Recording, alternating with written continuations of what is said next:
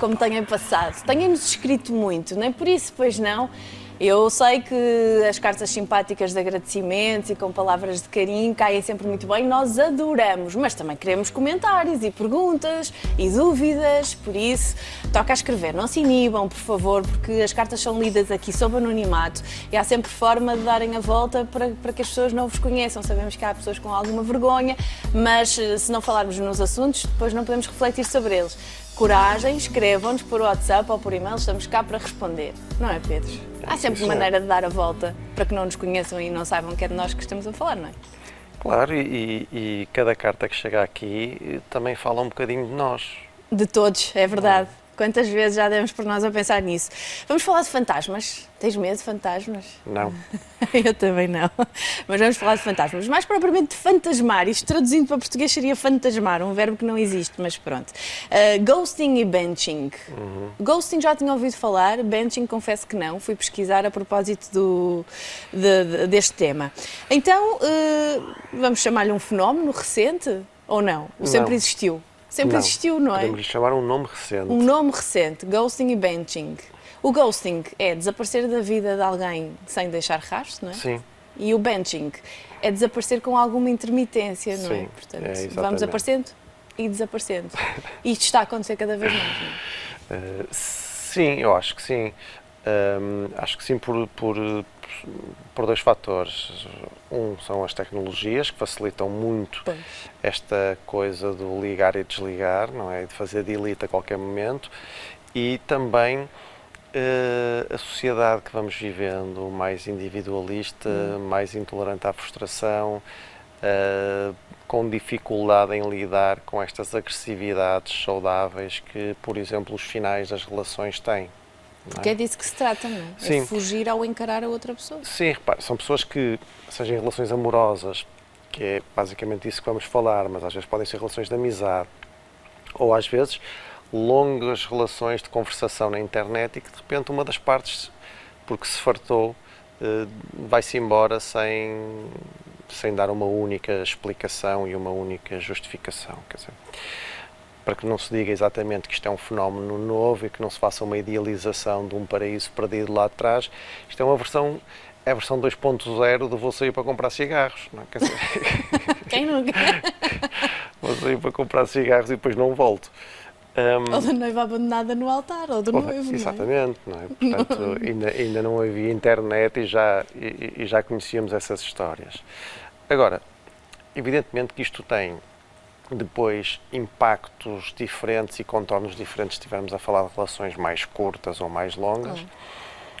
Hum, mas de facto é algo que, que, que eu vejo que vai acontecendo com, com grande facilidade. Era importante que nós pensássemos que neste funcionamento de quem desaparece, do fantasma, dizer, para além daquilo facilmente percebemos, que é, que é uma pessoa, quer dizer, há ali um desrespeito pelo outro, uma Sim. total ausência de empatia com o sofrimento do outro, um- uma pessoa com um funcionamento muito imaturo, provavelmente terá tido algumas dificuldades de vinculação. Há claramente também ali um traço narcísico, não é? Porque é uma coisa que eu isso sim vou vendo cada vez mais, é esta dificuldade em lidar com, as, com a- com a agressividade de um final de relação, quando a relação, quando o final não é consensual, não é? E portanto, quando uma das partes quer terminar uma relação, seja de uma relação de compromisso, seja uma relação em que as pessoas vão estando, hum, há, dificuldade em sair com esta. Há uma espécie de uma coisa um bocadinho ingênua e idealizada de eu quero sair, mas a minha imagem vai ficar intocável e imaculada na cabeça do outro. Quer dizer, ora, isto, esta fobia quase ao conflito, ao confronto, é uma coisa que, que nos dá que pensar, não é? Quer dizer, já, já há muitos eh, pedopsiquiatras que nos alertam que se isto não será também fruto da dificuldade em dizer não às nossas crianças, da dificuldade que as crianças têm em receber um não por parte dos pais, se esta nossa relação de excessiva proteção sobre os nossos filhos, de querer protegê-los de todo o tipo de sofrimento, depois não gera estes funcionamentos mais imaturos e funcionamentos de fuga a qualquer coisa que venha beliscar esta, esta, esta imagem. Mas é uma coisa muito importante que, quando nós, na educação sexual, nas escolas, falamos numa ética nas relações, a ética passa também por isto. Quer dizer, ninguém pode estar numa relação, não deve estar numa relação e desaparecer dela sem dar justificação, sem dar o direito ao outro de o insultar de cima a baixo, de, de chorar, de fazer o que entender. Mas é? isso faz parte. Mas é, isso faz parte e, e, é muito útil. Repara, o, o, o isto é o oposto. Do, o Kierkegaard consta que, eh, que se apaixona por uma, pela Regina, uma jovem, que, e, e pede-lhe eh, noivado, ela aceita, eles ficam noivos e ele diz: No momento em que ela aceitou, eu decidi que aquilo tinha que acabar, que tinha sido a pior decisão que eu tinha tomado. Um, então ele tenta comunicar-lhe isto: Olha, não, foi um erro, desculpa, acabou. E ela fica devastada, faz uma tentativa de suicídio, a família dela tenta demovê-lo desta. E ele toma uma decisão que, que é: eh, ela tem de me odiar e, portanto, eu vou fazer tudo para me tornar um ser absolutamente execrável aos olhos dela, para ela superar isto e para ela pois. e andar com a vida dela para a frente. Ora, ora, isto é uma coisa que é o oposto exatamente do que estamos a falar, que são muitas das vezes pessoas que, em vez de dizer assim, olha, eu deixei de gostar de ti, eu tenho outra pessoa, esta relação tem que acabar, não dá mais, e depois abre-se o processo de uhum. discussão, uhum. não, fogem, saem pela porta dos fundos, desaparecem sem dar nenhum tipo de, de, de justificação. E se calhar também o fazem noutros aspectos da sua vida. Por exemplo, na vida profissional, ou seja, serão sim. pessoas que não gostam do confronto, ponto? Sim, sim, sim, é perfeitamente possível, sim. Estas coisas podem estar generalizadas pois. ou podem estar eh, localizadas numa área, mas sim, pode acontecer perfeitamente isso. Quer dizer, portanto, são pessoas que tentam ir, pelo, tentam fazer as coisas num registro mais sedutor, não sendo possível é a fuga, não é? Pois. Mas, mas, mas, mas há nestes casos uma, uma, uma ideia de tentar preservar a sua imagem aos olhos de não ter que levar, não ter que levar com agressividades do outro, às vezes às vezes conseguem fazer mais no, no benching, que já falaremos a seguir, mais até com, com, com mentindo com a verdade, é? que é uma coisa terrível também. É evidente que eh, as relações virtuais e, as tecnologias vieram também acelerar, acelerar, muito, isto, acelerar claro. muito isto, porque as relações virtuais são as pessoas que namoram apenas virtualmente, as, as relações são muito mais fáceis, são mais leves e tem lá a teclinha do delete que torna mais fácil esta. Do bloqueio, bloqueio, do bloqueio, exatamente. Dizer, mas, mas, mas repara, mas, mas, eh, mas era bom que as pessoas pensassem na, na violência que isto é. Nós estarmos numa relação, seja uma relação de amizade profunda, seja uma relação amorosa com alguém e de repente, sem darmos uma justificação, desaparecemos e bloqueamos esta pessoa. Esta pessoa depois quer, quer nos contactar e, e, e, e não, sem saber o que. É que isto pode deixar deixa algumas pessoas aprisionadas a isto e esta necessidade de descoberta da verdade claro. durante, durante anos, não é? Um, e, portanto, nas relações virtuais, isto tem depois esta coisa, este frenesim todo de, ok, isto, repara, isto está tudo montado para nós irmos percorrendo aquilo à espera de que a próxima pessoa, a próxima notícia é melhor do que aquela que, por, por muito boa que seja esta, a próxima vai ser melhor. Quer dizer, isto, isto transferiu-se também para as relações, para as relações virtuais, em que ali o que importa é disponibilidade e imediatismo, não é? Portanto, se esta pessoa não está disponível, vai-se pesquisar e outra, e outra a testar, não é? Aliás, é uma das coisas que, que tu às vezes vais ouvindo hum, nestas novas gerações em que não querem compromissos uhum. muito sérios, que é esta ideia de uh, eu quero sair da relação sem nódoas negras. É? E portanto eu estou, quero entrar, já, já quero entrar já com a ideia de que vou sair, mas sem, mas sem nódoas, sem negras, negras, para quem? Dizer, para o próprio que sai, claro, ou para a própria que claro, sai, ou para quem não, é para deixado? Para o próprio, como é evidente, pois, não é? Porque as nódoas negras vão ficar claro, bem marcadas na outra claro, pessoa. E, e, e, sem perceberem que com isso eh, há aqui uma, há aqui uma fuga ao amor, quer dizer, porque, porque isto no fundo é uma espécie de. Aliás, o estar conectado, que, que eu às vezes vou ouvindo, sim, há aqui uma conexão entre nós. A conexão e o vínculo são coisas diferentes, não é? A conexão, se quisermos, é uma versão light do vínculo, não é? A conexão é uma espécie de solução de compromisso entre a solidão e o compromisso. Como eu não quero estar só e como eu não quero também estar comprometido com as chatices que isso tem, arranja-se aqui um meio termo que me permite ir estando, mas que me permite também sair com estas escapatórias mais, mais fáceis, não é? Agora, uh, às vezes o fantasma reaparece, não é? Pois. Que é às vezes são pessoas que, com a mesma facilidade com que desaparecem de uma relação sem dar uma única justificação, podem aparecer muitos meses mais tarde eh, com um comentário, com uma mensagem, como se nada tivesse acontecido. É? Como se nada tivesse acontecido, como se estivesse tudo na boa. E se a outra pessoa disser, olha, mas espera lá, uh, temos que conversar sobre o que aconteceu há seis meses atrás, ela vai fugir, vai arranjar uma desculpa de circunstância, se pegar, pegou, se não pegar, o fantasma desaparece novamente. Não é? Uh, o, o, meu pai dizia-me uma coisa muitas vezes que é um provérbio, quer dizer, não é uma coisa original dele, mas que, que, eu me lembro muitas vezes em vários momentos da minha vida e que tem muito a ver com isso. Meu pai dizia-me muitas vezes: mais vale ficar vermelho uma vez que amarelo toda a vida. não é? Que é enfrentar uma situação difícil, vai custar, vai doer, eh, vai nos custar a nós, vai custar a quem está a ouvir, vamos ficar vermelhos de facto, mas entre isso ou arrastarmos aquela situação no tempo, definitivamente é preferível ficarmos vermelhos daquela vez, não é? E aqui estou-me a lembrar imenso desse provérbio. Claro, claro. Ou dessa, claro. Aliás, para uma coisa, frase. nós, nós, não é por acaso que nós, quando nos, quando nos morre alguém, nós precisamos de ver o corpo, não é? Quer dizer, isso, isso, é, isso, é, isso faz parte do processo de luta, ajuda ao processo de luta, pois. não é?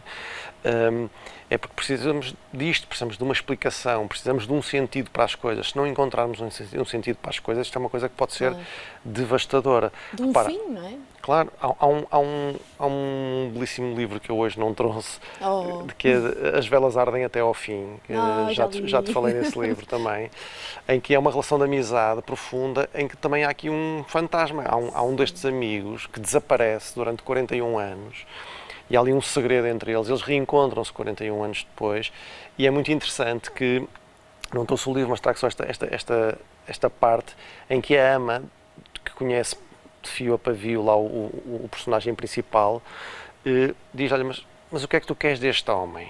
Porque eles iam jantar em que iam revelar então o porquê destes 41 anos de, de separação. E ele diz, a verdade. E diz a ama, conheces bem a verdade? E ele, não conheço. É a mesma verdade que não conheço. E ela, mas conhece a realidade, diz a ama numa voz aguda, ofensiva. A realidade não é a verdade. A realidade é apenas um pormenor. E é exatamente isto, não é? Quer dizer, uma coisa é a realidade, ele desapareceu, outra coisa é, mas eu quero a verdade, e a verdade tem que ser dita pela boca dele, claro. não é? Que é para eu, para eu poder integrar, digerir, claro. sofrer e andar para a frente. Que é isto que estas pessoas depois não permitem. No chamado benching, não é? Quer dizer, que é um. No, no fundo, isso é o quê? Isso é ter alguém. Já é praticado no futebol. Exato. mas, mas, mas a, a, metáfora é boa, porque isso no fundo é ter alguém permanentemente no banco de suplentes a aquecer, não é? E sempre com a promessa de que tu vais entrar e vais ser decisivo no jogo, e ele pode estar ali a vida toda sem, sem, sem sair do banco, não é? Um bocado como no mito de Tântalo, que eu também já aqui falei, em que Tântalo é condenado ao deserto, não é? Em que tem, ele tem água e árvores de fruto, mas cada vez que se aproxima dele, eles desaparecem do seu, da sua proximidade. E, em que aí os contornos de. Não, os, espectadores não me vão levar a mal, mas os contornos de psica, psicopatia de quem está uh, a jogar com estes suplentes são maiores, não é? Porque, uh, no fundo, é aquilo que eu dizia: são pessoas que mentem com a verdade, não é? Com aquelas frases que deviam dar direito à prisão, não é? De, a culpa não é tua, a culpa é minha, eu é que não sei amar, tu és boa demais para mim, o que, o que, é verdade, mas isto é dito que é, que é isso que depois confunde muito as vítimas destas relações, que é, é elogiam para melhor magoarem é? e para manterem aprisionada. Aliás, é muito curioso quando uma destas vítimas diz assim: Olha, basta, estou há meses ou há anos nisto e agora basta, vem sempre, não, mas agora é que vai ser, porque agora é que eu tenho condições de vida para poder avançar para. E portanto a pessoa passa este tempo todo ali no, no banco de suplentes à espera de entrar e de ser importante na, na vida da outra pessoa. Uh, e vai lá ficar sempre porque ficar, essa pessoa não consegue fazer escolhas. É? Fica, fica, fica aprisionada, e quando eu digo aprisionada, anos. Não é? Quer dizer, eu conheço Sim. casos de pessoas que Sim. estão 8, 9 anos em relações deste género, em que não programam nada para os fins de semana, às vezes não marcam férias, porque estão sempre à, à, à espera que ele, pode, ele ou ela pode ligar para eu tenho que estar disponível, não posso ter saído com não sei quem para, para nenhum sítio, tenho que estar aqui disponível. Isto é uma coisa absolutamente terrível, como, como, como compreenderás. E, porque isto depois vai deixar. É, aqui há uma questão importante, não é? Porque se, nestes, se quem faz isto precisa de muita ajuda para, para trabalhar questões como a empatia, para, para deixar este funcionamento mais psicopático, depois as, estas vítimas não as do ghosting, mas as do, do benching também terão que fazer a sua parte, que é perceber que há ali uma cota parte delas que é responsável nisto, não é? Porque há ali uma autoestima demasiado fragilizada claro. que as leva a contentar-se com migalhas e com esta esperança de que um dia isto vai acontecer, mesmo sabendo que esse dia se está a arrastar por muitos e muitos dias. E acreditar que não vão encontrar melhor. Mas no ghosting, depois, tem, é, é, de facto, isto é uma questão que eu acho que, que se vai vendo, e, e, e, e isto era muito importante trabalhar isto com os jovens, Uhum. Esta questão da ética nas relações, de que. Ah, voltamos à questão da educação sexual. De que o final das relações também, também tem que ser feito desta maneira, não pode ser em fuga. Uh, isto, vai, isto deixa marcas, não é? E as marcas podem ser que as pessoas depois evitem novas relações, ou piores, que são autoculpabilizações, quer dizer, que é eu sem saber a verdade a pessoa pode dirigir contra si mesma a culpa, quer dizer, se calhar sou eu que tenho algum defeito, claro. se calhar ele viu coisas em mim que o horrorizaram e foi-se embora, e portanto a pessoa está a entrar num registro bastante mais depressivo do que ouvir da boca do próprio que, não, ele se calhar tem outras ideias, quis ir à vida dele, é legítimo, mas tem que dar a cara. Claro, claro, é mesmo isso. Ora, boa reflexão. Bom, se já foram vítimas de ghosting ou de benching, vítimas ou se já deixaram alguém nesta situação, por que é que não partilham connosco? Adorávamos voltar a este tema com um testemunho na primeira pessoa. Fica aqui o nosso desafio, se puderem partilhar connosco para percebermos que de facto isto é uma realidade. E se calhar eu e o Pedro estamos aqui a falar e se calhar até já fomos vítimas, se calhar até também já praticámos sem querer ou por querer, porque isto se calhar toca muito mais pessoas do que aquelas que imaginamos, não é? É uma prática mais ou menos comum, se calhar. Sim. Pelo que lemos na, na, na internet, nos artigos de, de, investigação que tivemos a, a ler para, para, trabalhar este tema, percebemos que de facto é uma prática sim, muito sim. comum. Uh, vamos a outra carta. Uh, há uns tempos fizeram um programa muito bom e esclarecedor sobre poligamia. Depois desse programa, andei com o tema às voltas. Sempre que surgia a oportunidade, falava sobre ele com amigos. O que fui percebendo nessas conversas é que para os homens parece ser relativamente mais fácil imaginarem-se numa relação em que, para além de conseguirem amar mais do que uma mulher ao mesmo tempo, conseguiriam manter o mesmo desejo por ambas. Já nas mulheres não me pareceu assim tão fácil. Como mulher, vejo perfeitamente uma mulher a ter vários amantes se for movida apenas por desejo sexual. Também consigo ver uma mulher a ter mais do que uma relação amorosa, sobretudo se estas estiverem naquele ponto morno onde a cumplicidade e a intimidade vão alimentando um já mecanizado desejo. Mas quando surge paixão e esse desejo é urgente, não vejo muito disto na prática continua, continuar a fazer sentido. Acredito que os limites das relações se estabelecem baseados na forma como nasceram essas mesmas relações. O sentimento de posse ou de exclusividade deixa de existir numa relação onde esse tipo de compromisso nunca esteve em cima da mesa. E isso serve para o poliamor, poligamia, relações secretas. Mas como partilhar com mais do que uma pessoa sentimentos como amor e paixão? Como gerir a ausência de desejo por um quando este se encontra a arder intensamente por outro? Posso estar erradíssima, mas parece-me que os homens conseguem fazê-lo bem melhor do que nós. Dentro das nossas inúmeras diferenças, que as temos, a forma como vivemos o amor e gerimos o desejo não será talvez a maior delas? Obrigada. Então, doutor Pedro. Eh, o Dr. Pedro não tem uma resposta para isso, porque aquilo que eu vejo no meu consultório é que essa diferença se tem vindo a esbater. O que me leva a crer que a diferença podia ser muito mais uh, por questões culturais uhum. do que propriamente porque os homens são de Marte e as mulheres de Vênus, não é? Um, agora, eu, eu acho é que, eu não sei se entendi bem, porque parece-me que, que, depois há aí coisas que, no fundo, nós estamos a falar é, é de, uma questão de grau ou de dose, não é? Porque, repara, uh, em primeira questão de é possível amar mais do que uma pessoa ao mesmo tempo, eu já disse aqui, é. Uh, amar não é o mesmo que desejar, não é? Sim. Quer dizer, uh, desejavelmente, amar e desejar Andariam de mãos dadas. Ora bem, mas eh, não, se me perguntas se é possível desejar mais do que duas pessoas, eu diria muitas mais. Se, se, se é possível amar mais duas pessoas, algumas pessoas sim. É? Agora, hum, porque nós aqui no programa, só relembrar às pessoas, falámos que o desejo o desejo é naturalmente poligâmico, não é? E, portanto, Uh, que na altura a minha perspectiva é muito de que, sendo assim, uh, a poligamia seria natural e a monogamia uma coisa autoimposta, uhum. no sentido de nos organizarmos e, de, e do modelo de vida que quisermos. Um, lembrando aqui que não tem necessariamente a ver com o amor, mas a fidelidade também, por exemplo, a fidelidade é um comportamento social, é? Psicologicamente nós somos fiéis a nós próprios e somos e quantas e quantas vezes não há este conflito interno de sou fiel aos meus desejos ou sou fiel aos meus compromissos, não é? Uh, muitas vezes. E, e, lembramos aqui, já que estamos, lembramos também aqui o belíssimo filme que, que, que recomendo às pessoas que vejam do, do Clint Eastwood das Pontes de Madison County, não é? Em que a Meryl Streep vive esse, esse dilema de forma de forma espantosa.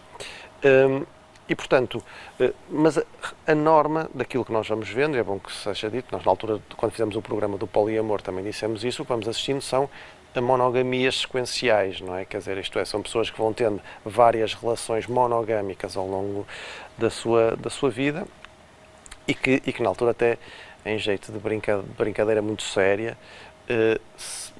te disse que isto também estava associado de alguma forma à riqueza, não é? E, portanto, que eh, quanto mais pobres, mais monogâmicos, porque esta coisa de me separar eh, e entrar noutra relação tem custos, tem custos e, não são, e não são pequenos, não é?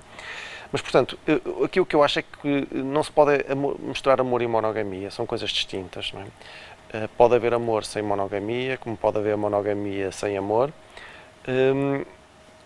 E que, no fundo, aquilo que estas pessoas da, do poliamor. O o, o que reclamam é dispor do seu corpo de forma livre para se, o seu corpo e dos seus afetos de forma livre para se entregar, entregarem a mais do que uma relação de forma consensual. É? E que também, a doutora Ana lembrou na altura muito bem que isto, eh, okay, isto depois choca com aquilo que se calhar é até a grande maioria nós que vive, mas é naquele desejo de sermos únicos e insubstituíveis na vida do outro e, portanto, há aqui um, um, um choque de interesses. Não é? E Agora, não vês que haja aí diferença entre géneros? Aqui não. Depois o, o, o que a espectadora fala é, diz assim, porque ela fala depois numa coisa que é na paixão desenfreada, quer dizer, que, que é como quando, quando a pessoa está com uma paixão assolapada, que nos, que nos tira a lucidez, como é que se gera isto de forma Sim. equitativa? Pois eu aí, acho, aí é que eu acho difícil, mas aí acho difícil entre homens e mulheres, não é? Porque essa paixão, esse amor de paixão, que é distinto depois do outro que ela descreve, que é um amor, é um amor no, menos turbulento, mais estável, em que esse é mais fácil de gerir, neste tipo de relações, em que as pessoas conseguem se dividir por mais do que uma relação, neste aqui não, é evidente que se há uma paixão avassaladora por uma pessoa, tu queres estar é 24 horas por dia com aquela pessoa e aí torna-se mais difícil. Hum, e eu aí não vejo grandes diferenças de, de, género. Onde posso ver diferenças de género é que se calhar, mas isto é a minha opinião, não tenho nenhum estudo que sustente isto, Sim.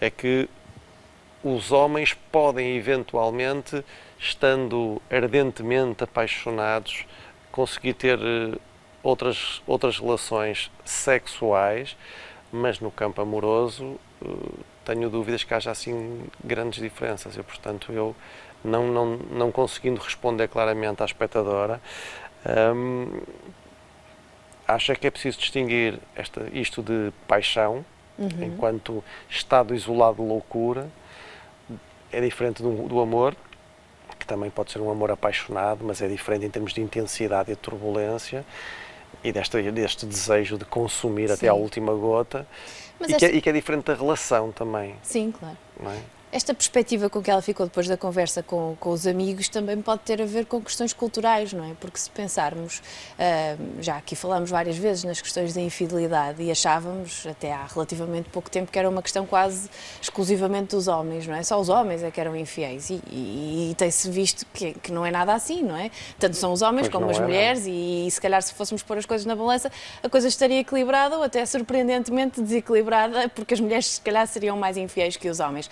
Mas Mas ainda paira esta ideia na cabeça de muita gente, não é? De que uh, a mulher está mais preparada para suportar que o homem tenha mais do que uma parceira, enquanto que o homem jamais suportaria uh, que a mulher tenha mais que um parceiro. Eu acho que isto no nosso inconsciente ainda cá está ainda paira. Sim, repara, mas, e eu ainda vejo realidades dessas. Pois. Não é? Não vejo realidades dessas é nas gerações mais novas. Claro. E são é? essas que estão é, isso, a mudar o paradigma. A mudar, claro. Está a mudar radicalmente. Eu, em gerações mais velhas e, e também e em meios, se calhar, eh, menos urbanos, vejo isso, de, com, com consentimento das mulheres Sim. e sem. Agora, não vejo. É como tu dizias, uma coisa, se calhar em, em, conversas de amigos, uma coisa é a brincadeira, é a narrativa cá para fora. É? é? como nos estudos de infidelidade. Nos estudos de infidelidade, quase todas as pessoas fazem aqueles inquéritos sobre infidelidade e infidelidade entre homens e mulheres e depois no fim vem sempre uma notinha a dizer, fica toda a gente com a sensação de que os homens mentiram para mais e elas mentiram para menos. É? Quando se pergunta se já foi infiel e quantas vezes, não é? Portanto, ficam sempre com a sensação de que este peso cultural ainda, claro. se, ainda se faz sentir. Na prática, tenho dúvidas que. Mas, eh, mas é apenas a minha visão, não é? Claro, e dificilmente chegaremos não. a uma conclusão concreta Sim, e científica sobre nem, a coisa. Nem sei se haverá algum claro. estudo, algum estudo sobre, sobre isso. Olha, por que não fazer? Fica aqui a nossa sugestão. Pedro, até à próxima semana. Deus, até mais Cuida-te.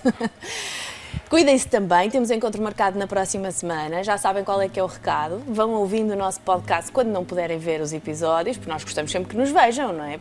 Apraltamos aqui todos para o programa, não é só para nos ouvirem no podcast. O podcast é uma alternativa para quando estão a cozinhar, no trânsito, gostamos mais que nos vejam. E escrevam-nos por WhatsApp, por e-mail, através das redes sociais, estejam à vontade, estamos cá para vos ouvir. E sem vocês este programa não se faz. Beijinhos, até à próxima semana.